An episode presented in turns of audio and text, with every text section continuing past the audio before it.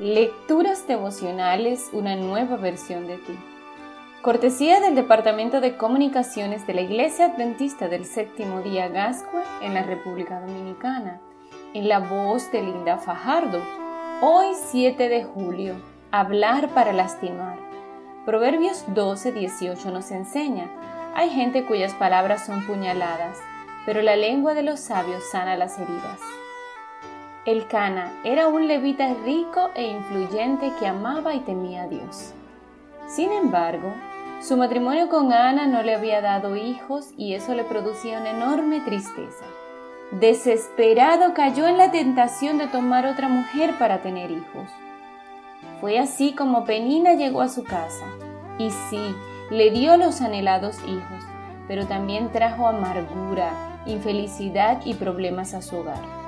De inmediato Penina marcó su territorio y dirigió sus crueles ataques hacia Ana. La Biblia dice que la molestaba y la hacía enojar hasta entristecer. Parecía que uno de los grandes placeres de su vida consistía en fastidiar a Ana. Y cuando la nueva mujer del Cana empezó a tener hijos, la situación se puso aún peor.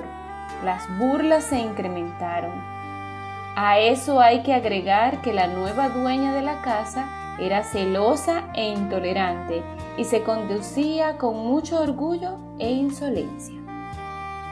Curiosamente, Penina se consideraba favorecida por Dios a causa de sus hijos. Por eso asistía puntualmente al santuario para agradecer al Señor sus bondades hacia ella. Incluso es posible que interpretara que sus ofensas hacia Ana tenía la bendición del cielo, así que durante varios años dedicó su tiempo a amargarle la vida. ¿Se había imaginado el Cana el problema que iba a originar a causa de su falta de fe en Dios? Su casa se había vuelto un campo de batalla. Lo interesante es que Ana no respondía a los insultos y agravios. ¿Para qué rebajarse al mismo nivel de su agresora? Más bien se refugiaba en la oración y la confianza en Dios. Ahí encontraría las grandes respuestas a sus problemas y su vida daría un giro sumamente agradable en ocasión del nacimiento de Samuel, su hijo. ¿Has escuchado a alguien cuyas palabras son como puñaladas? ¿Le has preguntado a tus mejores amigos cómo es tu conversación? Es posible que te sorprendas si te dicen, la verdad es que tú solo hablas de manera pesimista y criticas demasiado a los demás.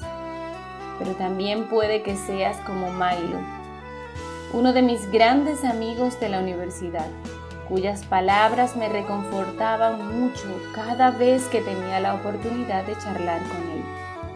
Hoy te invito a usar tu lengua para edificar, reconfortar y fortalecer la vida de otra persona. Eso te ayudará a ser un canal de la bendición de Dios para los demás. Que Dios te bendiga y tengas un extraordinario día.